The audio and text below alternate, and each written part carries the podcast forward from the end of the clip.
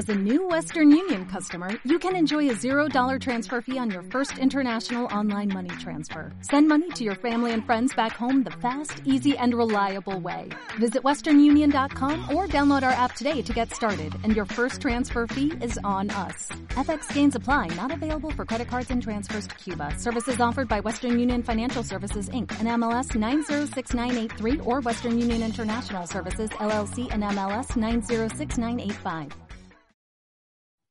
¿Qué tal, Laura? ¿Cómo, ¿Cómo estamos? ¿Qué tal estás? A ver, cuéntanos un poquito. Eh, mira, mira qué escenario tengo aquí, que tengo una corona de espalda. Eh, pero bueno, como si no existiese. ¿Qué nos traes? ¿Qué vamos, ¿De qué vamos a hablar? Que va a ser muy potente, ¿no? El tema que, que tenemos esta, esta semana. O este mes, que ya hacemos los Eh, podcasts ahí cada mes, pero Este mes, sí, este venga. mes. Bueno, pues mira, el tema de este mes fue porque, mm, a ver que lo mire, esta este Héctor Carreño Gutiérrez nos mandó un mensaje eh, que nos decía, por cierto, ¿qué os parecería hacer un vídeo sobre el amor romántico o enamoramiento? Es algo que, todo, que todos padecemos, esto lo pone entre comillas, sí. alguna vez y por lo que la mayoría de la gente sufrimos alguna o muchas veces. Estoy seguro que vuestro punto de vista puede aportar muchísimo. Bueno, pues podemos aportar el punto de vista de dos seres humanos, además hombre y mujer, tampoco mucho más que eso, pero bueno, podemos ponerlo en la mesa para, para aportar a lo mejor herramientas que tenemos, que es lo que hemos pensado hacer, ¿no? Eh, así, como de todos los temas, realmente lo primero es poner en contexto para entender de qué hablamos cuando hablamos de lo que hablamos. Mm. y por eso hemos pensado pues que Raymond ahora nos, ponemos, nos pone en contexto, ¿no? Así un poco, porque es un tema muy, muy amplio. Aquí se pueden hablar y tocar muchas partes, es muy interesante. Es más, en el retiro tenemos pensado, eh, bueno, muchas de las cosas que vamos a tocar va a estar relacionado con esto, porque todo está relacionado con todo al final. Pero eh, Raymond entonces nos pones en contexto y luego hemos pensado pues aportar pues herramientas. Quedaros porque hay cosas que pueden ser bastante, yo creo, quizá nuevas, eh, frescas eh, y diferentes al- a lo de siempre. Entonces, bueno, Raymond, contéxtanos, si es Bueno. que existe esta palabra. Perfecto. Bueno, para los que no lo sepan, luego os dejamos un, un enlace abajo, ¿vale?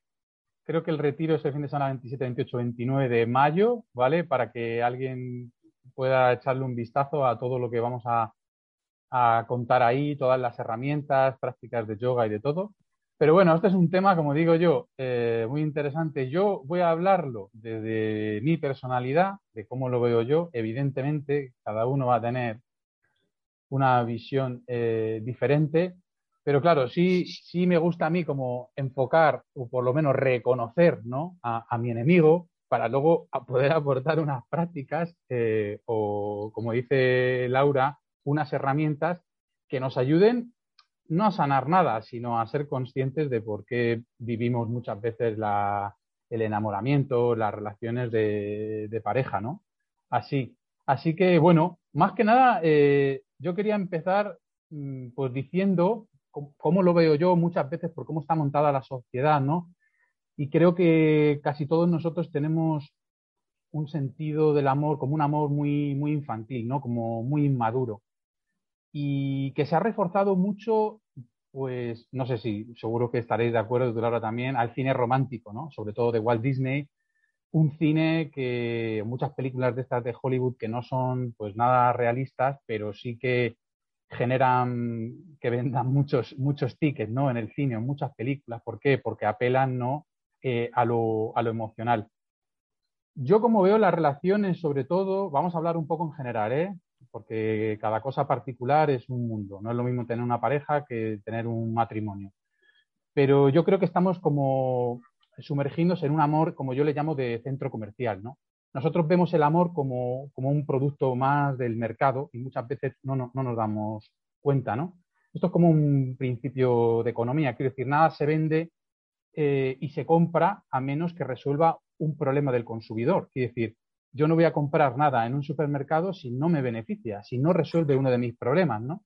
Es como digo, un principio de, economía. Entonces, muchos de nosotros pues recurrimos a expresiones expresiones amorosas, eh, solo si, si, el otro te ama. O sea, yo te amo, pero si tú me amas. Si tú no me amas, no. Es decir, si yo obtengo un beneficio de esta transacción, fíjate que no le llamo interacción, ¿eh?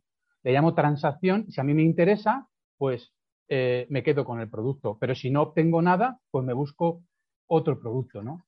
¿Qué, demuestra esto desde mi punto de vista? Pues que somos eh, simple mercancía, porque es que fíjate cómo van muchísimas relaciones, ¿no? Esperando a que el otro nos haga felices o esperando a que el otro mm, pues llene determinados vacíos que no somos capaces de llenar nosotros. Entonces es como, eh, por eso le llamo ese amor de supermercado, ¿no? ¿Me interesa? Bien, que no, me busco otra persona, no pasa nada. Entonces, el amor de hoy eh, le llamo una transacción comercial porque de alguna manera se basa en satisfacer nuestras heridas emocionales. Eh, como digo muchas veces, y esto lo vamos a ver en el retiro, somos adictos a nuestra herida emocional y siempre estamos buscando personas que alimenten esa herida, ¿no? Por eso utilizo a veces el, concepto de que de la pareja prótesis, ¿no? Esta, es como si fuésemos eh, una persona que le falta una pierna y yo busco mi pata de palo y de repente pues mi pata de palo es mi pareja y me busco una pareja para ponerla en mi pierna porque yo no tengo pierna. Entonces me falta esa prótesis y yo pues me busco a alguien. ¿Cuál es el mecanismo? Pues que muchas veces, como digo, si tú tienes una determinada herida de rechazo una determinada herida de abandono, tú vas a buscar a tu pareja por polaridad.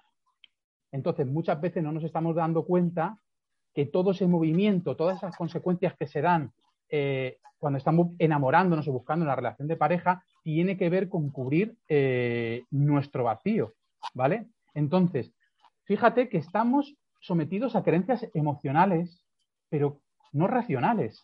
Como hemos, como hemos visto en algunos otros podcasts, nosotros de alguna manera nos dirigimos, nos orientamos por emociones, no por la razón, aunque los medios de comunicación nos quieran decir eso todo el tiempo. Y esas creencias es lo que yo llamo creencias adaptativas. O sea, estamos sometidos a creencias adaptativas, ¿no?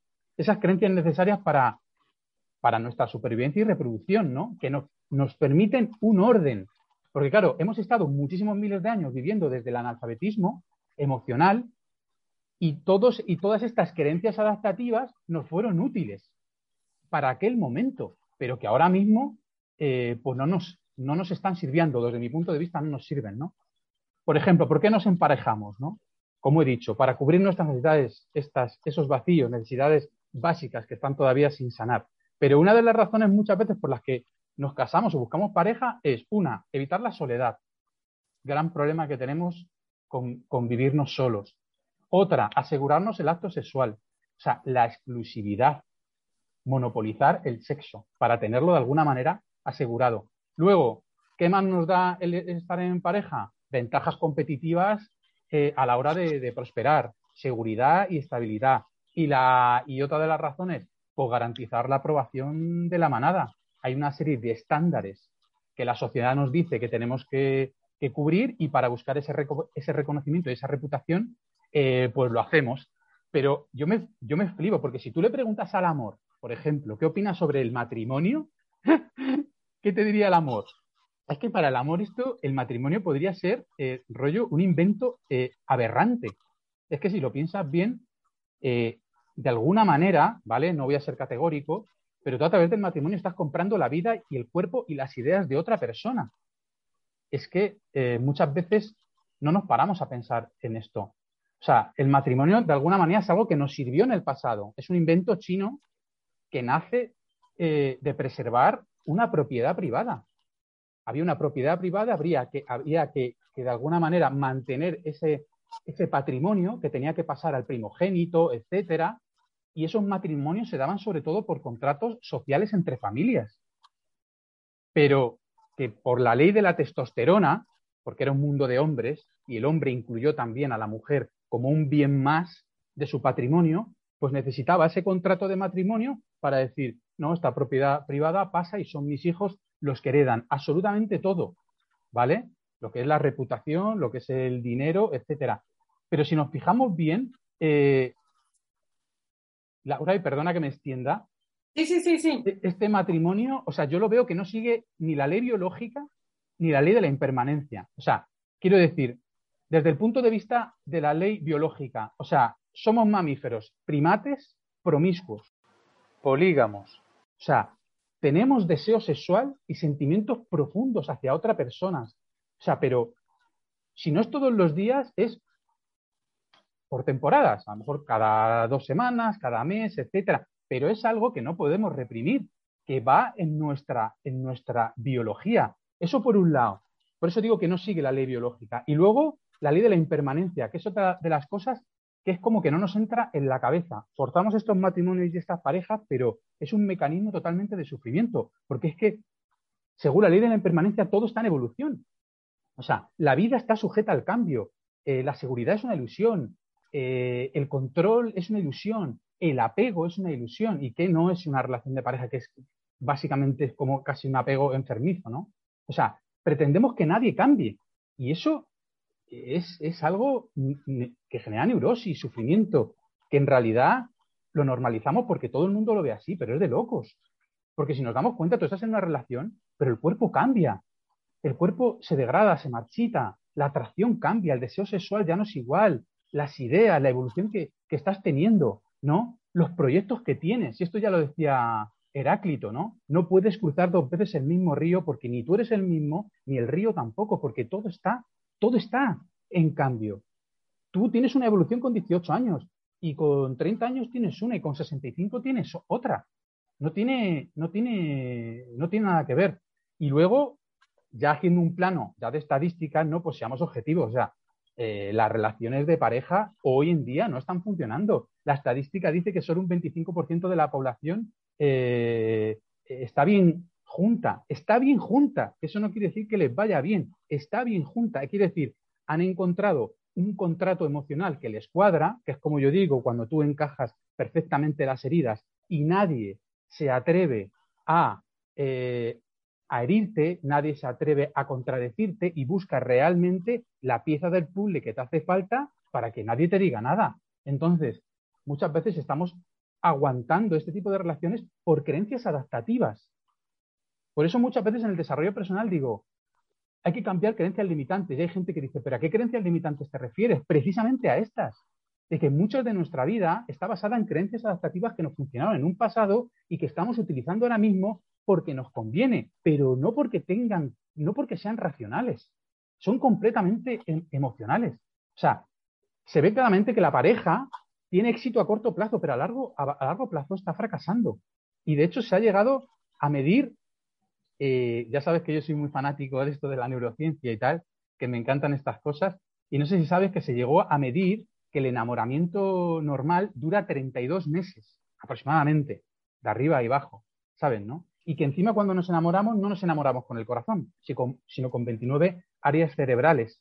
Realmente es como una fiesta que hace el, el cerebro reptiliano, ¿no? Por una cuestión también de emparejamiento, de reproducción, de, esa ventaja competitiva, ¿no? A la hora de, que la vida se abre eh, camino. ¿Qué pasa? Que muchas veces pasamos esos 32 meses enamorados y en esos meses ya hemos tomado decisiones muy difíciles de revocar. ¿Por qué? Porque el cerebro límbico y el reptiliano dan un golpe de estado y el cerebro racional claudica. Y muchas veces estás con tu pareja esos 30 meses y realmente lo idealizas y no ves ni los defectos que tiene, ni las heridas que tiene. Realmente estás dándote cuenta, o sea, te das cuenta de que te está cubriendo un vacío que es brutal, estás, idealizas lo que va a pasar en el futuro y no estamos viendo eh, eh, realmente ¿no? Eh, la realidad. Entonces, ¿qué pasa? Muchos de nosotros, pues a lo mejor en esos periodos nos hemos comprado piso, muchas veces al lado de los padres, hemos tenido dos hijos, nos hemos metido en inversiones millonarias para hacer una empresa y luego pasa el tiempo, justo lo que te digo de la ley de la impermanencia, empiezas a evolucionar de otra manera, empiezas a ver la vida de otra manera y dices, madre mía, pero si estoy atado eh, por todos los sitios y no me, no, me he dado, no me he dado ni cuenta de cómo ha sucedido esto, ¿no? Entonces, a lo que voy, ya no me extenderé mucho más, ¿no? Es que cuando un ser humano es consciente, un ser humano se ama y, busca su mejora eh, y busca su evolución continua, está en cambio continuamente, ¿no? El sufrimiento, el fracaso, el dolor, todo eso nos ha servido para evolucionar, para ser mejores personas, con nosotros y con, y con otros, ¿no? Entonces, lo lógico desde la ley de la impermanencia y desde, y desde una persona que se ama y es consciente con la pareja sería que fueses quemando etapas en la vida y que vieses a la pareja como un hola, un adiós y un agradecimiento. O sea, la vida te está dando una oportunidad todos los días trayéndote gente que te está trayendo cosas bonitas para que tú aproveches, pero nosotros, en ese afán de buscar esa seguridad, ese, ese control, esa exclusividad, ese apego, buscamos un contrato, como digo yo, de estos matrimonial o de pareja, de decir, no, esto es mío, lo poseo yo y es exclusivo para mí, ¿no? Y realmente, si, si tú miras el amor, el amor no es posesión, no es represión, no es sacrificio, no es exclusividad, el amor no es culpabilidad. O sea, nos estamos relacionando y no es por amor, es por miedo. Y muchas veces no nos damos cuenta, ¿no? El, verdadero amor, ¿cuánto se viven así en pareja? El verdadero amor es, es alentar el vuelo del otro aunque éste no quiera volar contigo. O sea, dar lo mejor por el otro y si éste no quiere estar contigo, oye, déjale ir, que ya vendrá eh, otra persona. Pero muchas veces, al no querer abrir otra puerta, no entra nadie más. Nos estamos empeñando en seguir, ¿no? Con esa, eh, sí, con ese modelo cerrado y limitante. Y lo peor de esto de, cómo vemos el amor es que lo hemos asociado a una clase de, felicidad. O sea, es que es muy difícil porque es que nadie reconoce que ha montado una vida desde creencias adaptativas. Es muy difícil decirle a una persona que ha montado una vida, ahora un matrimonio, una pareja súper cerrada, decirle, oye, no, que es que esto te lo han contado mal y alguien te engañó. No lo va a soportar los pilares de su ego. Lo va a justificar.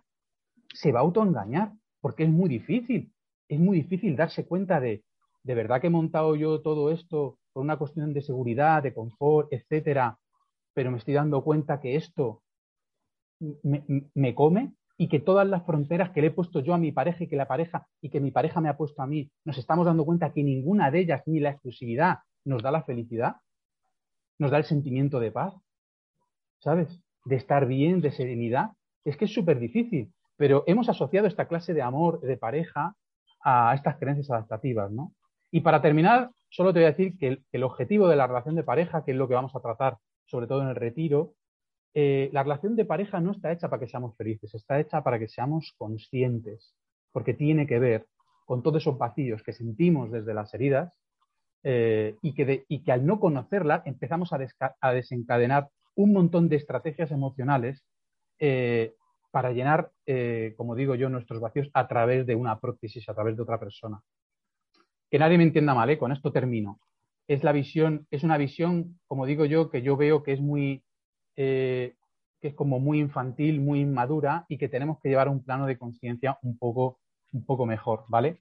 Y, y nada, te dejo a ti, ya perdona que me he alargado mucho, pero creo que, se, creo que o tenía ganas de contar todas estas cosas, que cada uno reflexione. Esto no es para tener razón, ¿vale, chicos? El objetivo es ser feliz, no tener razón, simplemente es para que, para que reflexionemos todos sobre, sobre ese tipo de, de amor ¿no? que, tenemos, eh, que tenemos en mente. Como digo, y como nos ha contado Laura también, vamos a ver herramientas para, mm, que vamos a ver también en el, en, el, en el retiro, pero aquí también vamos a hablar de algunas de ellas que nos van a llevar a eso, a enriquecer, eh, a mejorar ese tipo de visión o ese tipo de relación de pareja que tenemos hasta ahora, ¿no? Sí, queríamos que, eso es lo que decías, ¿no? Al principio, quiero decir ciertas cosas, pero es que em, hablar en, solo en, cinco minutos y luego tres minutos y luego otro y meter cosas entre medias, al final no puede uno realmente exponer lo que quiere exponer y estamos aquí para escuchar. Entonces, pues hemos pensado eso, pues venga, Raymond, ponlo encima de la mesa completo y así nos, nos te recibimos realmente, ¿no? Y claro, ahora a mí yo tengo una, es una catarata de, de cosas pequeñas que no sé ni por dónde... Pero bueno, yo lo que, lo que traigo aquí, o sea, em, hay algunas pequeñas cosas que tú al comentarlas, porque todo es tan relativo, ¿verdad? Mm. Somos todos tan diferentes, vivimos, vemos las relaciones, nos relacionamos con nosotros mismos, que ahí es donde empieza la relación de pareja, en tu relación contigo. Es la relación en sí, ¿no? La de contigo, la de con la pareja, la de con el mundo, la de con tus hijos, la de con tus padres, todas nace ahí, en el centro de ti. Y toda pasa a todo eso, todos esos procesos, pasan a través de lo que tú eres. Y, y también, por supuesto, de tus condicionamientos, de tus, todo lo que tú has explicado. ¿verdad? Por lo tanto, el hablar de una relación de pareja es, como, wow, eh, eh, cada uno lo vive diferente. Incluso hoy en día hay muchos tipos de relaciones de pareja, ¿no? Eh, gente, pues, eh, con una sola persona, con un montón de personas, Mm. con intercambios, con hay de todo, ¿no? Entonces, pero yo en mi, yo voy a contar mi, mi, mi, mi camino personal, ¿no? A mí lo que me pasó, eh, Mm. así, como, como si fueras mi, un gran amigo y me sentaras claro. contigo, aquí lo estoy diciendo hacia todo el mundo.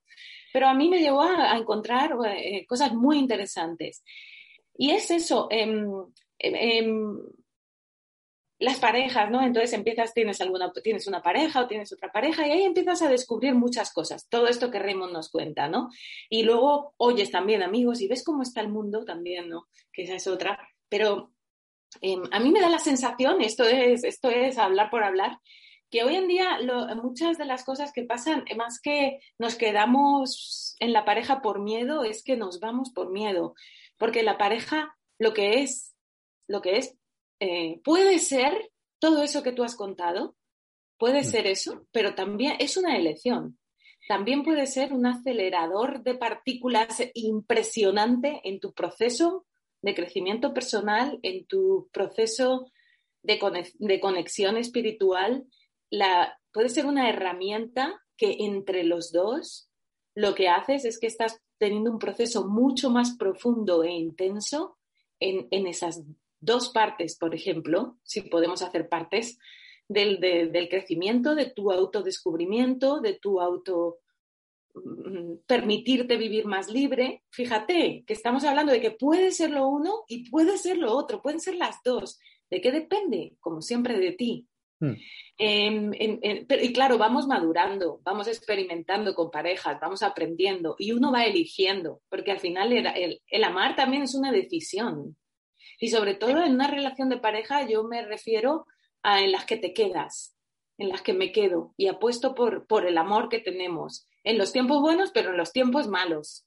Porque en los tiempos aparentemente malos lo que aparece muchas veces es eso, un choque de condicionamientos, ¿no? Se dice que elegimos nuestra pareja desde nuestra mente inconsciente porque es como una polaridad en la que esa persona te va a atraer y a facilitar y a poner encima de la mesa tus, tus dolores más dolores. Lo estás eligiendo desde nuestra mente inconsciente, desde un sitio que tú no alcanzas, desde tus dolores, ¿no? Y traes a esa persona para que te ofrezca ese dolor, eh, explicado así muy sencillo, ¿no?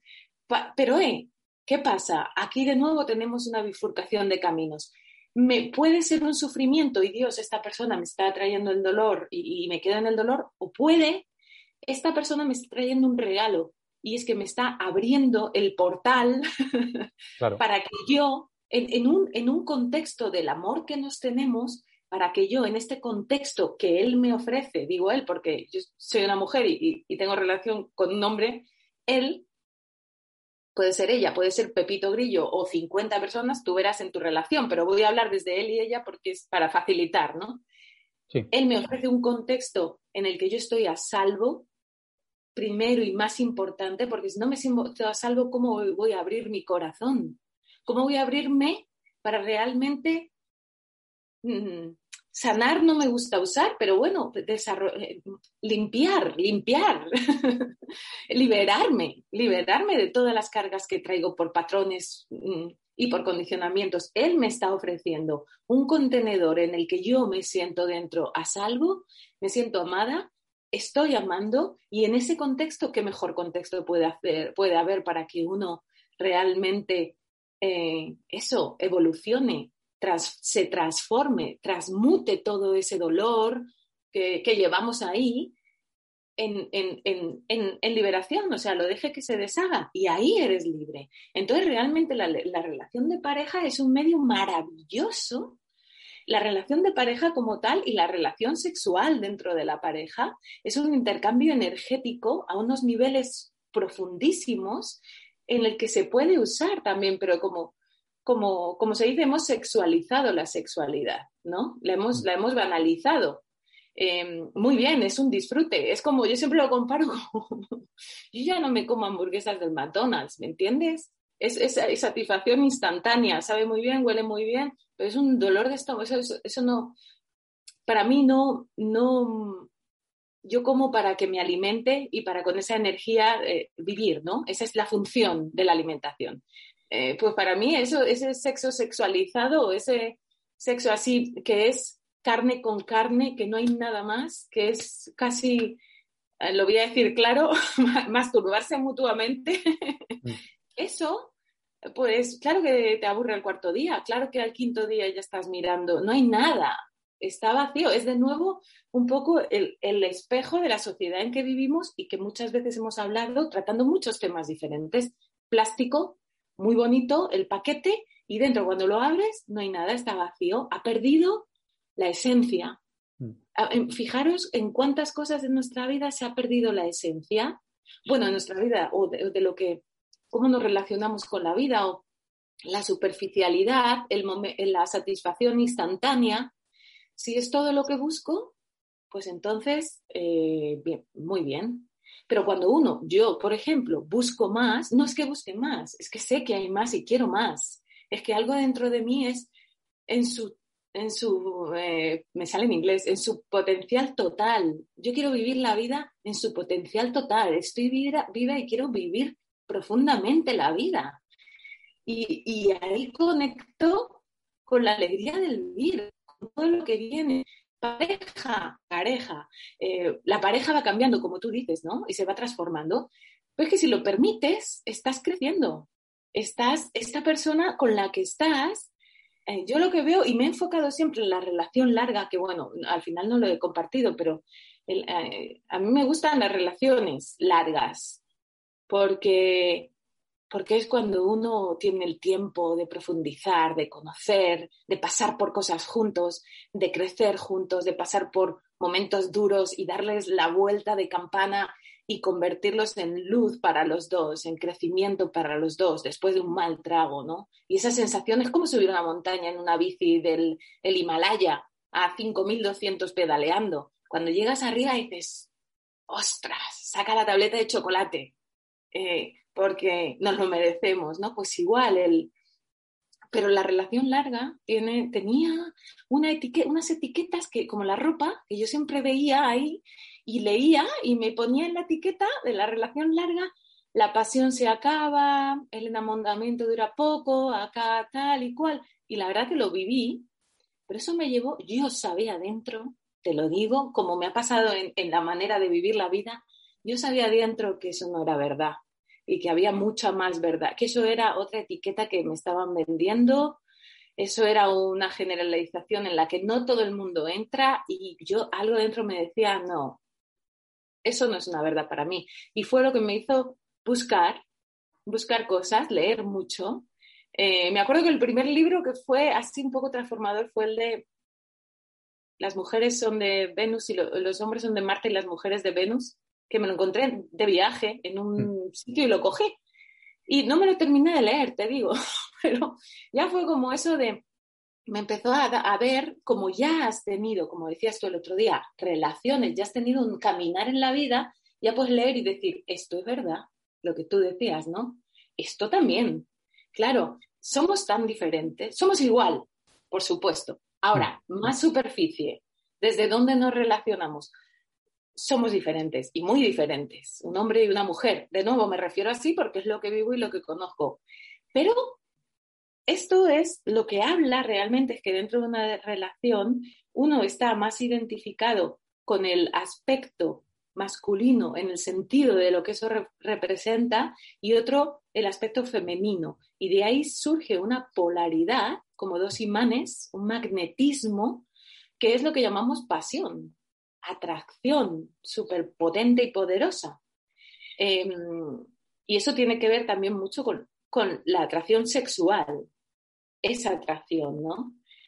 Em, y, nos, y, nos, hace la atracción, ¿no? El, el, querer juntarte, el querer estar juntos y todo eso. Vale, eso se cultiva. Eso, eso, eso de que las relaciones largas, que para mí tienen un valor enorme por lo que acabo de decir, podría hablar mucho más, pero para ir moviendo hacia adelante, Em, todo el valor que, te, que, te, provee una relación en la que le das el tiempo y permites que haya borrascas, que haya sol, que haya de todo para crecer juntos.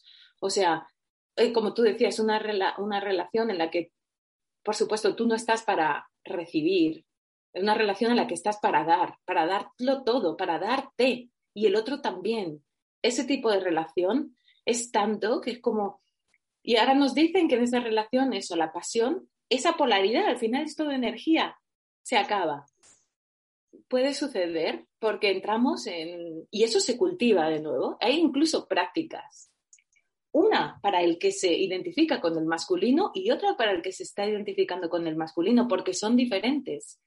Lo que aportan, lo que están siendo, y si tú estás pulsando como el más y el menos, ¿no? Que se atraen. Si el más está siendo más y el menos está siendo menos, no hay otra, no queda otra, no puede ser de otra manera, señores, no me cuenten cuentos. Ahora, si tú estás dejando de ser ese menos y te estás convirtiendo en el más, por supuesto, va a haber el efecto contrario. Eso es lo que sucede en términos energéticos y lo puedes ver en tu realidad muy fácilmente. De nuevo, se cultiva, hay prácticas para ello. El tema es que eh, hay muchos temas ahí, claro, es un tema enorme, pero em, un poco es que mm, una de las grandes cosas es que entramos en hábitos. En hábitos tú contigo misma, contigo mismo, de ser, como que es como si somos un río de energía que baja a, tope ahí, grande, fuerte, y luego eh, es más fácil eso, pues no lidiar con mis, con mis cosas, tengo hoy un mal día y en vez de lidiar con, con eso que tengo, sentarme e irme yo a mi espacio personal a ver qué pasa ahí, pues entonces lo, eh, me quedo ahí, ¿no? Me quedo en eso y, y, además estoy salpicándolo alrededor de mí y por supuesto mi pareja pues es el primero que se lo va a comer, en ambos sentidos, ¿no?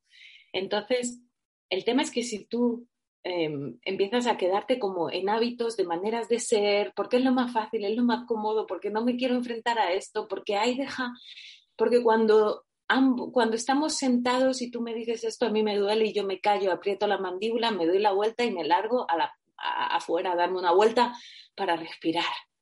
Pero si en vez de hacer eso lo solucionas, pues ya no vuelve a pasar y has crecido. Pero como que nos vamos para estar en lo más cómodo, en lo, más, en lo que más a gusto estoy y quitar del medio lo que no me apetece hacer. Es que no me apetece hacer eso. Vamos limitándonos y en vez de ser ese río de energía poderosa que, trae todo lo que eres y que no te permite entrar en hábitos porque cada día eres alguien diferente, tu pareja también, por lo tanto, si te permites serlo, nunca estás con la misma persona. Cada día estás con una persona diferente y si te permites tú serlo y también te permites verlo en el otro y no le colocas la categoría de este es este, el de todas las mañanas, ¿no? Eh, si tú te permites ver quién está ahí hoy, te das cuenta que es una persona diferente, pero igual que tú. Y ahí estás abriéndole la puerta a la vida, a que la vida se, se desenvuelva y tú a desenvolverte con ella y, y, él y la pareja juntos. Entonces siempre es fresco y siempre es nuevo. El tema es que al entrar en esos hábitos, ese río, ese canal que es todo y que va transformándote, te conviertes en un canalillo así que sale de un lado, que trae un poquito de agua, y entonces en eso te estás convirtiendo para tener una imagen mental de todo lo que tú puedes ser y ofrecer a la otra persona. Te estás, estás haciendo eso contigo y el otro a lo mejor también. Y entonces, ¿qué somos? Pues eso, entramos en rutinas y entramos en todo. Y, desde, la no, desde la no conciencia, es que ese es el punto de inflexión, yo creo. Eso es, eso es. Al final todo va a lo mismo, ¿no? Porque también todo el trabajo que hacemos con nosotros, o todas las prácticas, o todo, el, todo esto, ¿no? De lo que siempre hablamos. Pues claro, eso afecta a, todas tus relaciones, la de pareja también. Y la de pareja en todos los aspectos que lleva, en, y también en la sexualidad, porque eso es como algo que se queda ahí y como que es una de las cosas que empieza a fallar. Por ahí te dicen la pasión se acaba y tal y cual. Sí, es común, tristemente, pero hay porqués. No es una verdad que eso sea, esté determinado a ser así. Es una mentira absoluta.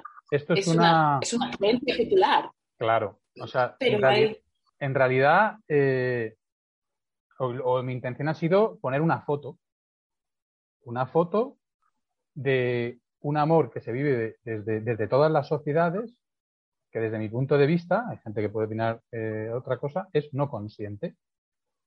Y creo que tu discurso es muy potente porque tú hablas desde el, desde el consciente. O sea, no es lo mismo que tú estés despierto en tu relación a que no estés despierto. Porque tú fíjate lo que has dicho que es súper importante. Una relación turbulenta o que te cuestiona o que te hace preguntarte cosas incómodas, te está ayudando. Pero si tú no estás despierto, lo ves como una amenaza. Si estás despierto, lo ves como una oportunidad. Y estás utilizando a tu relación de pareja para tú empezar a cultivar unas emociones que, tenías de otra manera o a sanar determinadas heridas emocionales, que yo por eso digo que hay una causa y luego hay un montón de consecuencias y defectos. Y nos estamos fijando en los efectos y no nos damos cuenta que la causa inicial es un vacío de amor. Y entonces buscamos como locos el amor desde mil cosas, a través de la posesión, sacrificio, culpabilidad, eh, celos, exclusividad, etcétera. Pero como digo, nada de eso nos ha hecho más felices. Entonces creo, coincidiendo contigo, es el punto de inflexión este fuerte que está esta foto aquí, es ¿qué vas a hacer con ella, con esta foto? Como tú has dicho, te dejas llevar. Claro es que cuando estás despierto, puedes coger y decirle a tu pareja, eh, oye Laura, ¿sabes una cosa? Mira, tengo, he leído esto, esto, tengo un apego evitativo en mis relaciones pasadas siempre tengo el, rol de salvador. Siempre busco personas a las que cuidar, a las que salvar. Personas que no las dejo crecer ni evolucionar por encima mía porque yo pierdo el control. Entonces necesito que me ayudes. Necesito que tú me ayudes porque tengo una personalidad con tendencias narcisistas. Imagínate que me va a llevar a fiscalizar tus movimientos, a monitorizar tus actos. Entonces necesito que tú me ayudes a eso. Fíjate lo bonito que es esto, encontrar una relación en que los dos se pueden expresar desde el conocimiento de yo sé lo que me está pasando. Yo sé dónde caigo, cuál es mi tropiezo. ¿Sabes? Si tengo una herida de abandono, sé que voy a estar en una relación en que mi rol va a ser sumiso y voy a hacer todo lo que sea para que mi pareja no me abandone. Incluso tener el mejor sexo del mundo. Satisfacer las necesidades del otro, olvidándome de mí, de mis proyectos, de mis amigos, de mi creatividad. Y eso en una pareja se puede expresar. Y decir, vengo de esto. Y mi trabajo personal es eh, eh, seguir eh, conquistando territorio para mí. Porque si yo estoy bien, vas a estar bien. Es que es muy potente. Pero es lo que tú estás diciendo. No me voy, no hay verdades absolutas, claro, pero sí que tengo una relación y es qué grado de conciencia le pongo aquí.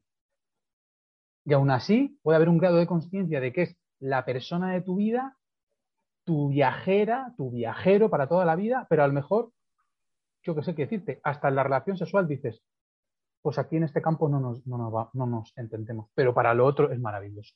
Y quiero que estés en mi vida. Es que eso es un pensamiento que nos peta la cabeza.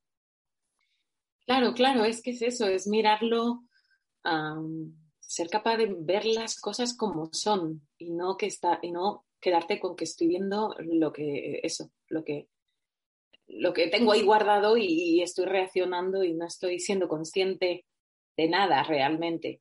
Pero mm, hay una cosa que quería comentar que lo tengo aquí, es que me he apuntado cuando has dicho antes eso. Claro, yo no realmente no te respondo a ti como Raymond, como tú has dicho eso, es más como tú pones algo en la mesa que Es, estamos hablando, estamos hablando de, generalmente y culturalmente, eh, aunque hay muchas culturas aquí que pueden escuchar esto, pero generalmente lo que nos ha llegado, lo que es la normalización y a lo que normalmente tendemos a generar en nuestra vida por, por humanos que somos y, con, con, todo, ¿no? Somos todos humanos, estamos caminando el mismo camino y como somos como muy A, B, C, entonces estamos poniendo todo eso en la, en la mesa, ¿no? ¿Qué suele pasar?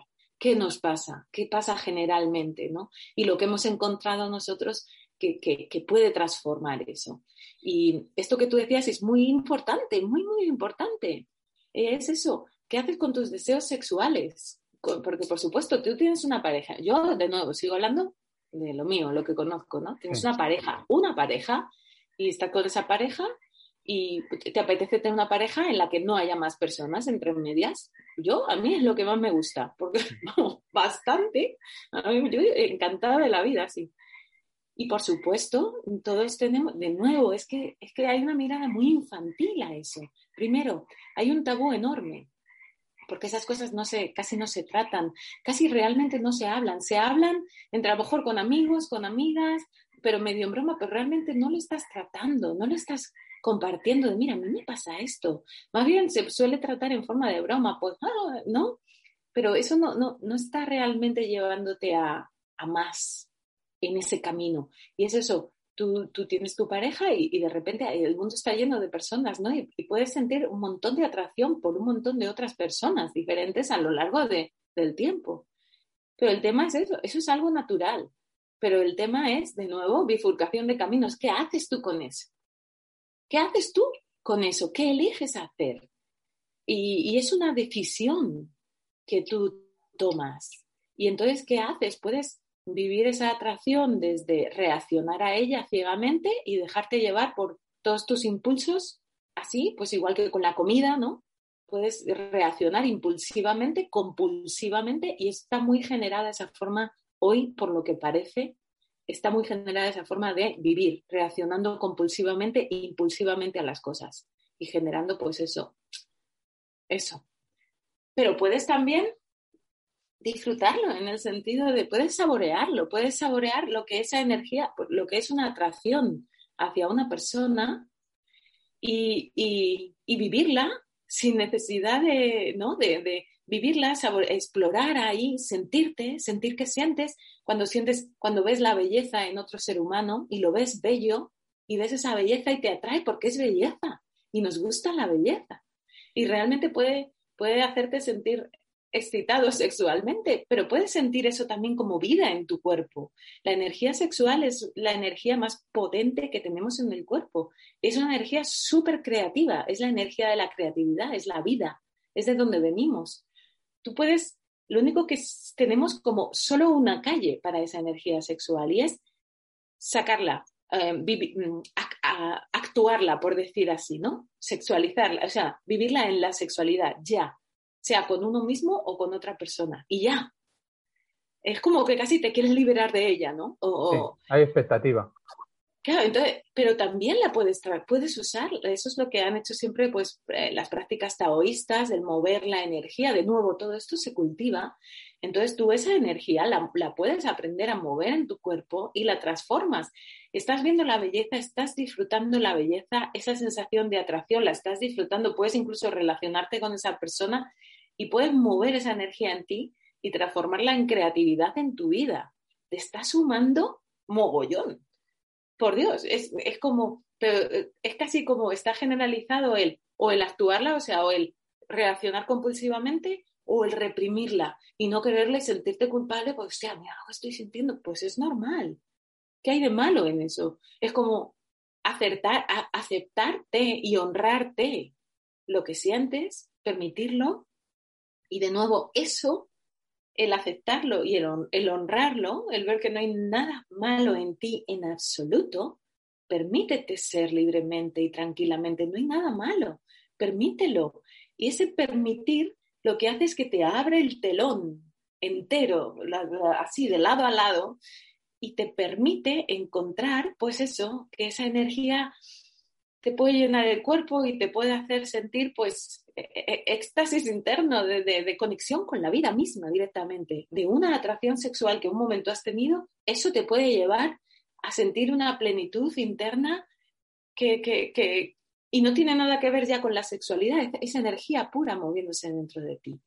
Todo eso lo descubrimos cuando no nos sentimos culpables, no intentamos mm, mm, esconderlo de nosotros mismos o no o pensar que no está bien o que estoy siendo, esto es, mm, que yo esté sintiendo esto es malo para mi pareja o que, ¿no? Todo esto que podemos entrar cuando estamos un poco perdidos, que es normal también, ¿no? Tú lo sientes y dices, madre, pero ¿y esto? Claro.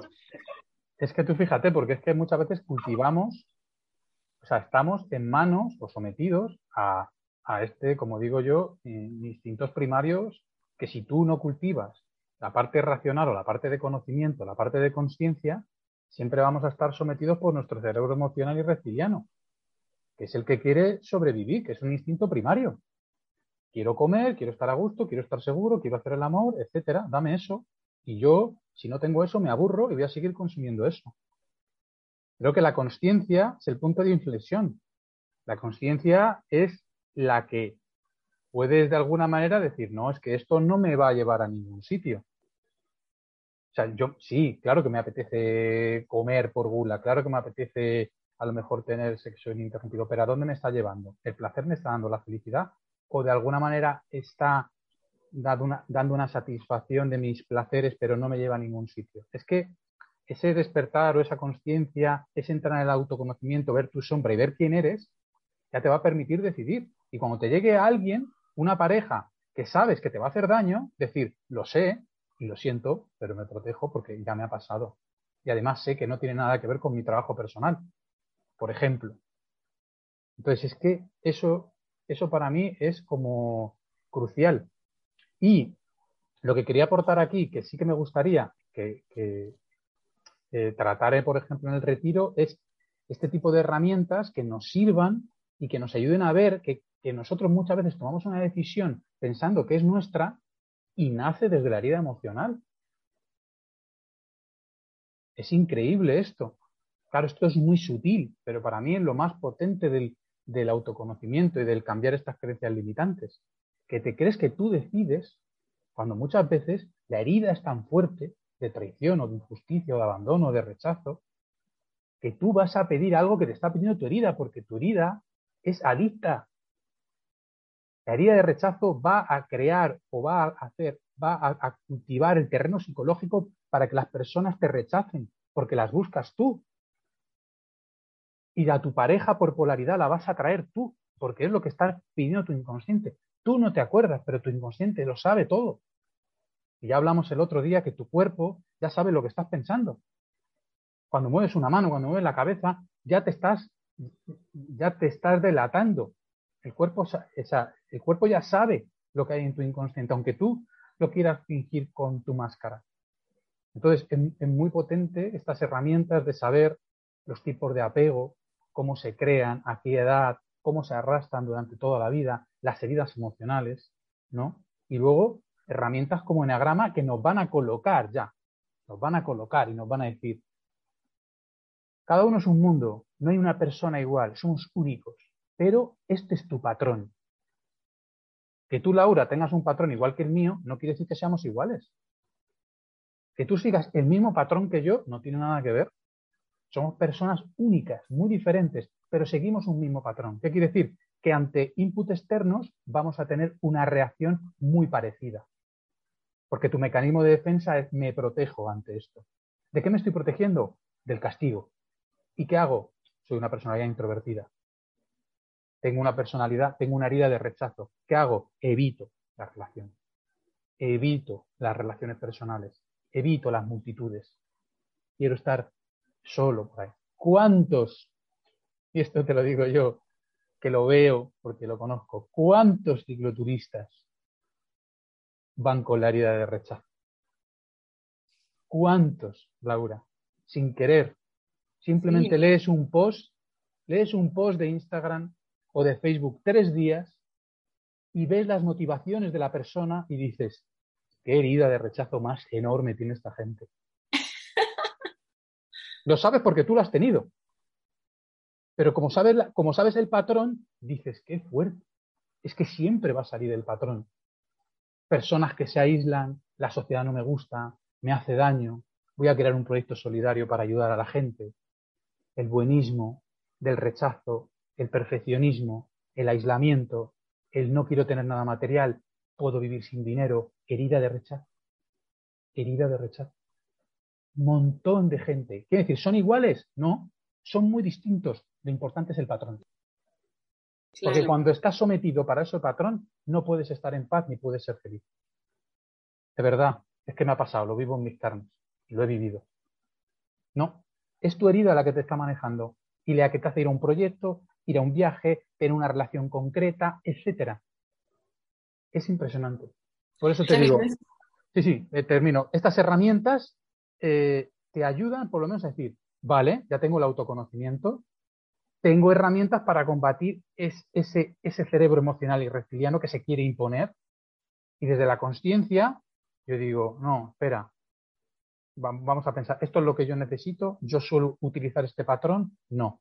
Tienes la capacidad de decir, hoy elijo de otra manera.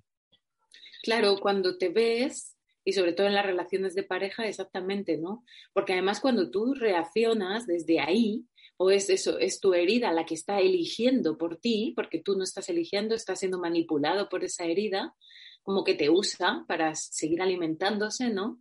Y existiendo. Em, cuando tú estás ahí pulsando esa acción o esas palabras o estás eh, actuando eso, el otro en una relación, él, él, él o ella lo está sintiendo, incluso aunque tú no digas nada, ¿no? Cuántas veces no lo hemos sentido nosotros y también visto en el otro cuando alguien está ahí en un momento de apretón, de pasando por un mal trago, de momento de reacción, de, eh, y cómo lo sientes sin que el otro diga nada, ya lo miras y lo ves, ves que ahí dentro hay, hay un, algo muy gordo sucediendo en este momento y normalmente hay cerrazón y no puedes llegar o, o, a lo mejor puedes recibir una patada ¿no? de esa persona, pero y, y, lo puedes ver desde fuera, o sea, el otro, no solamente tú, sino el otro también se está instalando entre ambos, ya que estamos hablando de la relación de pareja, ¿no? Y eso que se puede ser, puede ser vivido así, si realmente tú lo conoces, yo lo sé también porque lo he vivido, ¿no? De repente como que más o menos te identificas y te ves y, y, y, se lo... Y si hay tiempo, por eso a mí me encantan las relaciones largas, que duren lo que tenga que durar. Fenomenal, una maravilla. Es una oportunidad. y, el otro entonces tiene tiempo de saber y de conocerlo y lo puedes transformar, yo lo he hecho, en algo divertido, en, en como reírte de eso en el sentido cariñoso del reírte, ¿no? De decir, ay, ya está aquí, ya está aquí, ¿no? O incluso puedes hacer, yo recuerdo hacer una seña, ¿no? Hacer una seña así con, y, y de repente ahí ya estás diciendo algo, ¿no? Y te acabas riendo, te, te acabas riendo porque lo le has dado la vuelta. Y no ha dejado de venir, ha llegado, lo has sentido, has podido decir cualquier cosa y de repente te has mirado entre los dos y te has reído porque has dicho, ya, ya estoy montada en mi burro de, de mi dolor de la infancia, ¿no? Por ejemplo eso es posible también, es otra opción. Fíjate, fíjate cuántos colores posibles hay con lo mismo. Entonces, no es, no es solamente una calle de, de, claro, es que a mí me pasa esto y soy esclavo de esto que a mí me pasa y no lo puedo cambiar. Sí se puede. y, como tú dices, estas, estas herramientas pues son maravillosas. Em, y eso es en tu relación con, con, tu pareja y con tu jefe y con tus padres y con tus hijos y con la vida misma, porque al final es toda una relación, cómo vives la relación. Claro. Eh, y con, por supuesto, la base contigo mismo. Y, y de nuevo, todo, para todo esto hay, se cultiva, hay prácticas, para todo lo que yo he hablado, esto de la polarización, hay prácticas femeninas, hay prácticas masculinas. Mm, ya aprovecho para decir que las prácticas femeninas en Fuerteventura y en Asturias voy a hacer algo en mayo. Ah, eso está guay, eso está guay, sí, sí, coméntalo. Tengo un montón de ganas en Fuerteventura será el último, el, viernes y sábado, antes del Día de la Madre, que es el día 1 de mayo, pues ese 30 y 29. Déjamelo, pues déjamelo y, lo, y lo pongo en comentarios eh, de este vídeo. Vale, y luego en el, en, el, en el que vamos a hacer juntos, no estas, porque así vienen hombres y mujeres, entonces algo que englobe a todo el mundo, pero es el Tantra Yoga tradicional que al final te lleva al mismo sitio de otra manera. Entonces, es eso, es lo que es. Sí, está muy generalizado. Eso también es un problema a veces, ¿no? Porque, no, es que mi amigo lo vive igual, aquel lo vive también, el otro tiene una relación también de mierda. Al final me quedo con que es que las relaciones acaban siendo una mierda y solo hay que soportarse. Y como que lo normalizamos. Hmm. Y eso genera el que se normalice más y se generalice más. Y también yo creo que es hora de parar y decir, no, hay muchas otras maneras de vivir una relación de pareja. es, posible. es posible. A ver, yo, yo veo dramas humanitarios. Dramas. Pero también quiero puntualizar una cosa. Cuando decimos tiene solución y se puede trabajar, eh, que la gente que nos escuche, o yo por lo menos, lo que quiero transmitir es, señores, que nadie les venda la moto ni les venda humo de que esto se arregla en dos días.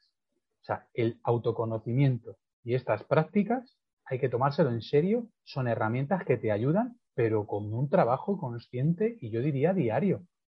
O sea, claro, es un que nadie se, claro, que nadie se aproveche del vacío emocional de la gente que se siente mal y está deseando y buscando salvadores por todo el mundo y que vea a dos tipos que hablan con esto y dice, wow, estos tíos me van a curar. No, nadie te cura, te curas tú te curas tú con tu práctica, como tú has dicho, siendo consciente, viendo dónde caes, abrazando a tu herida.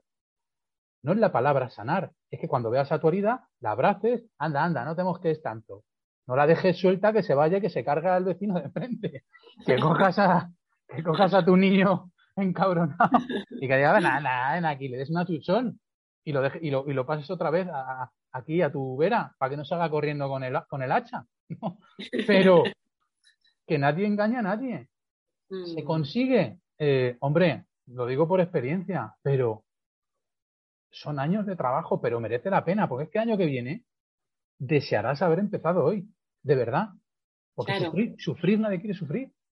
De verdad, es una, es, es mal vivir. Es mal vivir cuando hay otras posibilidades. Y hay gente que dice, es que eso es muy difícil. ¿Difícil? Mira, difícil es cuando yo me levantaba a las seis y media de la mañana y me metía una hora y media bajo, eh, bajo tierra en un metro para ir a trabajar a un sitio que no me gusta, estar ocho horas ahí, comer mal, luego meterme en un gimnasio bajo cuatro paredes, el fin de semana, ¿sabes? Narcotizarme con todo tipo de cosas y al final dices, eso es difícil. Lo que pasa que, lo que pasa que lo has normalizado y te parece que es fácil. Y te parece fácil estar estresado todos los días y estar enfadado todos los días, porque has normalizado eso. Eso, eso es dificilísimo. Claro, entonces cuando, cuando tienes estas herramientas que las puedes trabajar de una manera cómoda, tranquila, eso no es difícil. Lo que pasa es que nos da miedo. Nos da miedo el autoconocimiento, porque te va, te va a buscar la basurilla, el alcantarillado, y vas a ver cosas y vas a decir, madre mía, todo esto lo he montado yo. Y es muy difícil eh, no autoengañarte y decir, voy a tardar cinco años en desmontar esto. Pues lo desmontas. Lo desmontas y lo vuelves a montar. Sí, además es que una de las cosas es que, y no tienes que cambiar nada ni irte a ninguna parte ni nada de nada, realmente es con tu vida, con lo que ya está sucediendo, con lo que tú eres hoy, no mañana, ahora, aquí, en este momento, con todo como está las circunstancias de su vida, en tu vida y permitiendo que se, siga desarrollando como, como se desarrolle, es eso, es realmente lo que ya está sucediendo, es con lo que empiezo. Si tengo una pareja, empiezo a empezar a ser más consciente en todos esos momentos que decimos o a todas esas posibilidades que hay, ¿no? Empiezo ya. No, no, y no voy a esperar a que él cambie para yo cambiar, no, empiezo ya a ofrecerlo yo. ¿Qué es lo que quiero de ti? Eso es lo que yo te voy a ofrecer. Ese es el cambio, ¿no? ¿Qué es lo que yo siento? Yo quiero que tú me des esto. Dalo tú primero, dalo totalmente y a ver qué pasa, por ejemplo, ¿no? Y empiezas ya, que no tengo pareja, empieza a tratarte tú a ti misma o a ti mismo como te gustaría que esa pareja ensoñada te tratara. Trata, empieza a tratarte, ya estás cultivándolo desde este mismo segundo. Y, y, ya está, y se trata de a cada momento ir, ir viviendo la vida desde ahí, que no, se, no es ya ni una práctica, es una manera diferente de, de vivir la vida. Y, y, es una decisión. Claro, ¿no? Y lo estás diciendo, cuando es un hábito, cuando implementas un hábito y lo repites en el tiempo, se convierte en parte de tu vida. Es como levantarte y, tomarte tu vaso de agua con lo que quieras, o hacer una práctica, porque dices, es que esto lo hago yo, pues como el que se lava los dientes. Nadie lo piensa. ¿no? O cuando vas conduciendo y dices, ¿en qué marcha vas? ¿En segunda o en tercera? Pues no lo pienso, porque va el coche solo, está interiorizado. O sea, mi inconsciente conduce. Eso es lo potente.